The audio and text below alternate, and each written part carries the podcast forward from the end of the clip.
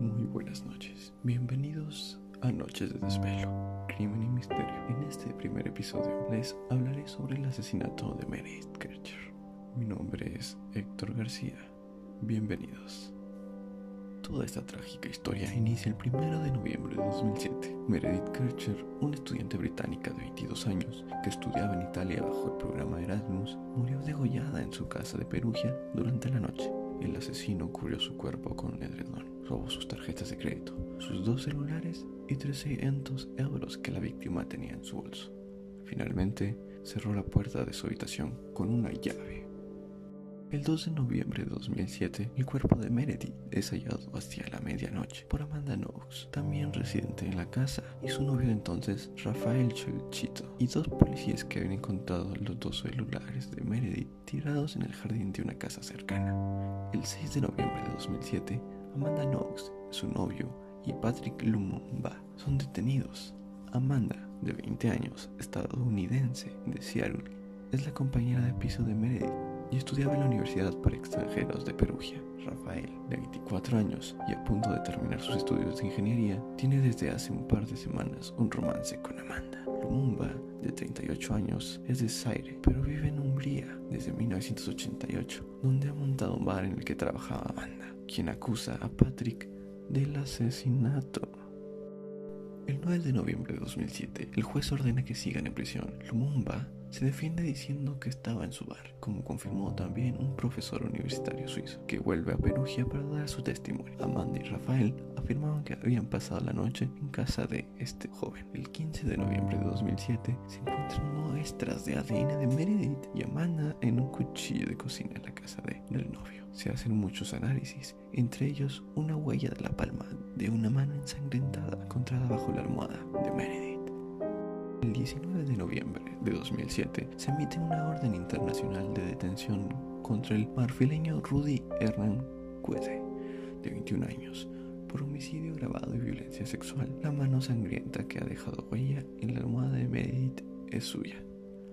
El 20 de noviembre de 2007, Patrick es librado mientras que Rudy es detenido por la policía alemana. Rudy confiesa de inmediato su presencia en la escena del crimen, pero dice que no es el asesino. Alega que se escapaba por temor a ser involucrado en algo más grande que él.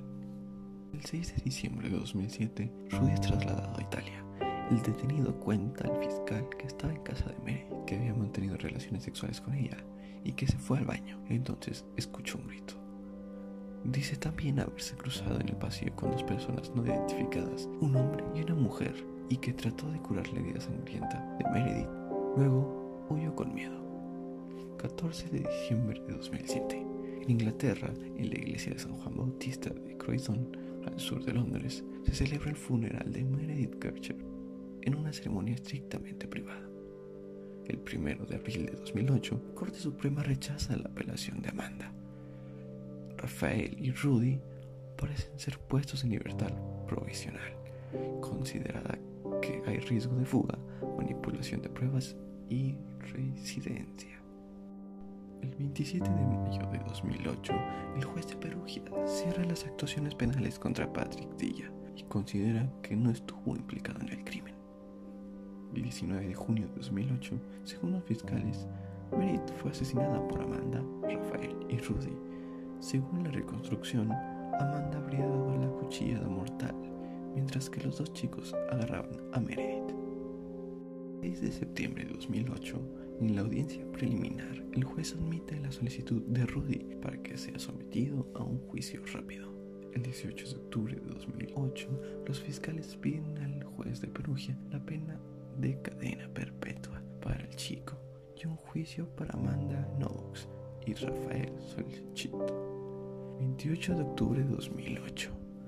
Después de 11 horas de deliberación, el juez condena a Rudy 30 años de prisión y envían a juicio a Amanda y a Rafael. El 18 de enero de 2009 empieza el juicio de primera instancia contra Amanda y Rafael. Los dos exnovios son acusados de homicidio grabado por violación, robo y haber manipulado pruebas. Amanda Knox está también acusada de difamación contra Patrick Lumumba. El 5 de diciembre de 2009, el Tribunal Penal de Perugia condena a Amanda a 26 años de prisión y a Rafael a 25.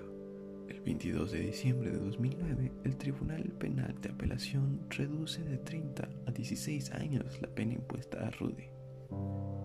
De abril de 2010, la defensa de Amanda Knox y Rafael apelan la decisión de primera instancia, piden que el caso se vuelva a abrir que los dos muchachos sean absueltos. El 24 de noviembre de 2010 se abre en Perugia el juicio de apelación tras el recurso de Amanda y Rafael las defensas solicitan un análisis independiente sobre el gancho del sostén de Meredith, donde se hallaron las muestras de ADN del joven y el cuchillo, que en primera instancia fue identificado como el arma del crimen. 16 de diciembre de 2010, el Tribunal Supremo confirma la condena a 16 años a Rudy. La sentencia seguía firme. 18 de diciembre de 2010, el Tribunal Penal de Apelación de Perugia admite la solicitud formulada por la defensa de Amanda y Rafael de un nuevo análisis del ADN hallado en el cuchillo, teniendo en cuenta el arma del crimen y el gancho del sujetador de Meredith. El 17 de junio de 2011, Wade es interrogado como testigo en el tribunal, en un testimonio algo vago en el que cita una carta que había enviado a algunos medios de comunicación. Acusa a Amanda y a Rafael del crimen. El 29 de junio de 2011 llegan las conclusiones del nuevo análisis de ADN. La investigación técnica que se había hecho antes, dicen los expertos, no es fiable.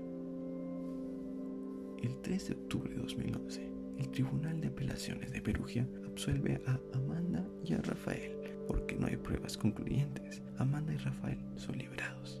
La familia de Kircher anuncia que apelarán la decisión judicial. Como reflexión, ¿qué se llevan? La verdad, no hay un asesino.